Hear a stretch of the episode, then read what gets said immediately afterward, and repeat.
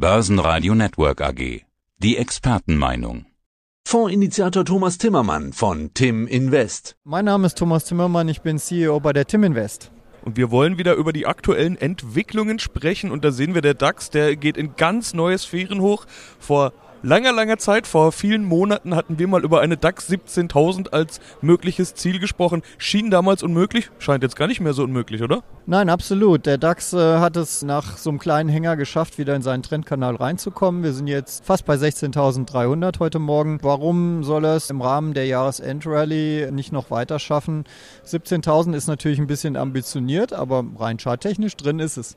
Dann sprechen wir natürlich immer über das zweite wichtige Thema, nämlich die Absicherung. Das ist in Anbetracht einer Jahresendrallye, die ja nun fast jeder erwartet, äh, ein interessantes Thema. Wie sieht bei Ihnen gerade die Absicherung aus? Ja, wir ziehen die Absicherung ja automatisch seit Fondsauflage und das ist jetzt schon viele, viele Prozent her, immer wieder systematisch hoch. Jetzt, wo der Trend so weit fortgeschritten ist, verkürzen wir sogar die Abstände, wo wir hochziehen, weil es immer wahrscheinlicher wird, dass wir auch mal eine Korrektur bekommen.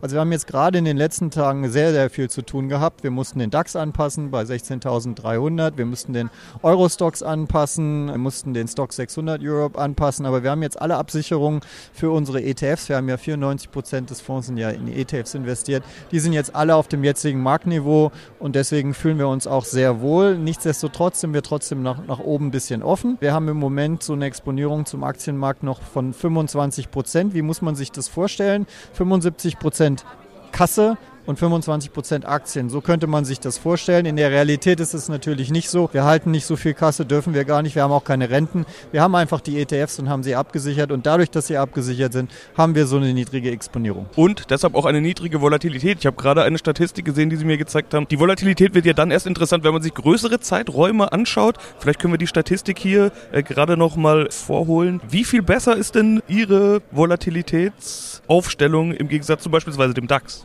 Ja, nehmen wir zum Beispiel die 180 Tage Volatilität, da liegt der Fonds bei 5,6 Prozent und der DAX bei 12,8 Prozent, also mehr als doppelt so viel.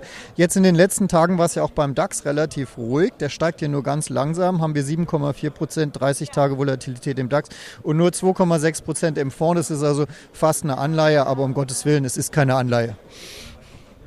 Ja, allerlei wurde ja schon als der neue Zins bezeichnet, aber ich glaube, das ist eine Diskussion, die wir an der Stelle jetzt gar nicht zu führen brauchen. Es gibt nämlich viele andere Dinge, die diskutiert werden. Das größte Thema, auch hier auf der Euro Finance Week, wo wir uns gerade treffen, ist ja die Inflation. Jeder spürt sie, jeder nimmt sie inzwischen wahr. Selbst die Notenbanken erkennen manch eine Einschätzungsfehler an, hat man seit neuestem jetzt gehört. Wir wollen mal überlegen, welche Auswirkungen die Inflation für den Aktienmarkt hat. Sie haben mir auch verschiedene Statistiken mitgebracht, die man in Ihrem Blog dann auch genauer äh, nachschauen kann.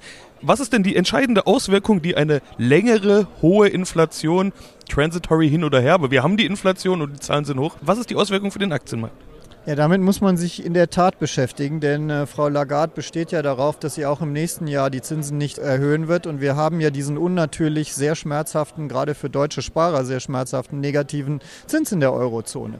Tut sie das nicht, dann kann es natürlich dazu führen, dass die Inflation oben bleibt. By the way, ganz unabhängig davon, ob sie die Zinsen anhebt oder nicht, kauft sie ja laufend Anleihen zurück. Und nur damit man mal eine Vorstellung hat, was die EZB da genau tut, sie kauft pro Tag 5,7 Milliarden Euro an Anleihen zurück. Das ist ein dermaßener Liquiditätsschub. Das hat uns in der Corona-Krise eher geholfen und nicht weiter gestört, hat auch am Anfang nur die Preise im Immobilienmarkt und im High-End-Sektor bewegt, aber inzwischen schlägt es halt überall durch. Diese Geldflut überschwemmt nach wie vor auch post-Corona das europäische Festland und das führt halt zu diesem Inflationsanstieg. Äh, nur um auch mal einzuordnen, wo wir gerade sind im Vergleich zu anderen in der Inflation. Wir haben eine Inflation von 4,5 Prozent in Deutschland. Indien hat nur 4,48 Prozent. Südafrika hat nur 5 Prozent. USA hat sogar noch mehr mit 6,2 Prozent. Und die Türkei schlägt alles mit zurzeit 20 Prozent.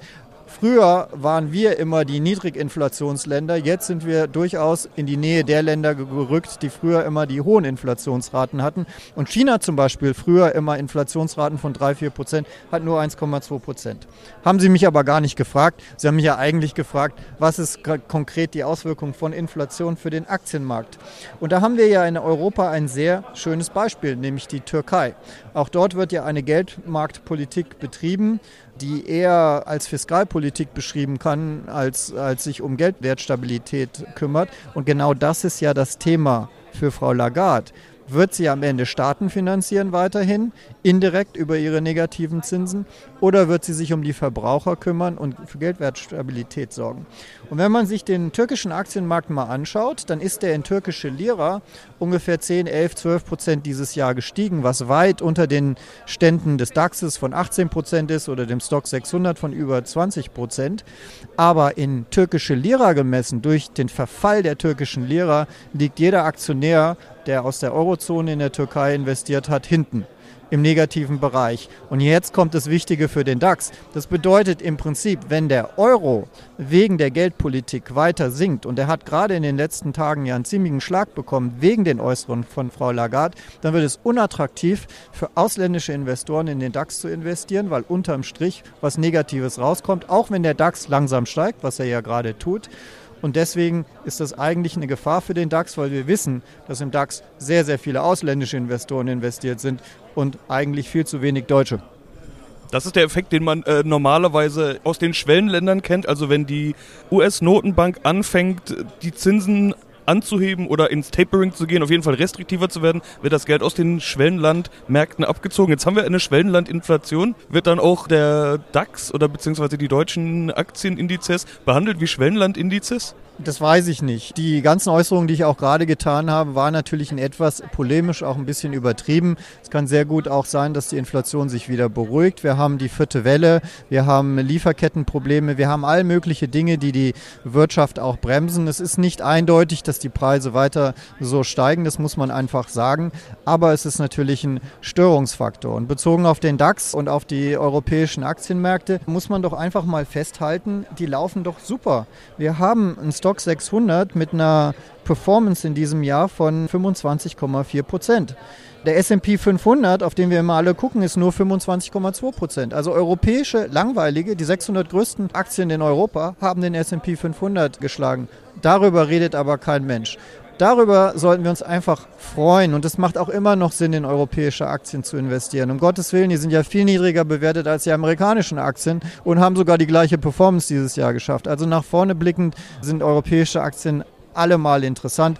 Aber wir sind natürlich weit fortgeschritten. Gutes Aktienjahr ist 7, 8 Prozent. Wir haben im DAX jetzt schon fast 19 Prozent. Wir haben in anderen europäischen Ländern mehr als 20 Prozent. Das heißt, absichern, auf die Bremse gehen, umschichten, Liquidität bereithalten. Irgendwann kommen wieder Rücksetzer und dann kann man unten wieder einsteigen. Ich glaube, that's the name of the game right now. Right Now bedeutet auch jetzt schon ab sofort. Also muss man für die nächsten Wochen auch schon erhöhte Vorsicht haben? Oder ist diese Jahresendrallye, über die ja alle sprechen und die wir ja auch schon sehen, äh, ist die durchaus noch drin? Also meine Erfahrung, knapp 31 Jahre Handelsseele und Marktbeobachtung ist, die Korrektur wird nie vorausgesagt. Ich habe keinen getroffen, der mir jemals gesagt hat, wann die Korrektur kommt. Also, und bei diesem fortgeschrittenen Trend, den sich ja jeder angucken kann, ist es möglich, dass die Korrektur morgen schon beginnt. Es braucht nur irgendeine Nachricht von irgendeinem Notenbank Banker oder irgendetwas zu passieren auf der geopolitischen oder sonst was Seite, dann ist es so. Und deswegen sichern wir im Tim Invest Europa Plus Fonds permanent ab. Und wenn der Markt hochgeht, dann freuen wir uns, weil wir immer wieder ein neues Allzeithoch im Fonds haben und Geld verdienen. Aber gleichzeitig sorgen wir immer uns um die Sicherheit. Und ich finde, die Risiken sind durchaus gewachsen in den letzten Wochen, Tagen und das sollte man einfach im Blick haben. Wer sich das Risiko leisten kann, wer auch gerne den Bitcoin oder sonst was kauft, gerne volle Kanne weiter in Aktien sein. Aber die, die es eher ein bisschen konservativer sehen, wie ich zum Beispiel, die sollten zunehmend jetzt aufs Risiko achten. Ja, und darüber werden wir in den nächsten Wochen natürlich noch zur Genüge sprechen können. Herr Timmermann, vielen Dank. Ich danke Ihnen, Herr Leben. Das war der Podcast von Tim Invest mit Thomas Timmermann. Mehr dazu unter www.timblock.com von Thomas Timmermann. www.timblock.com mit 2 M. Der Börsenpodcast. Börsenradio Network AG.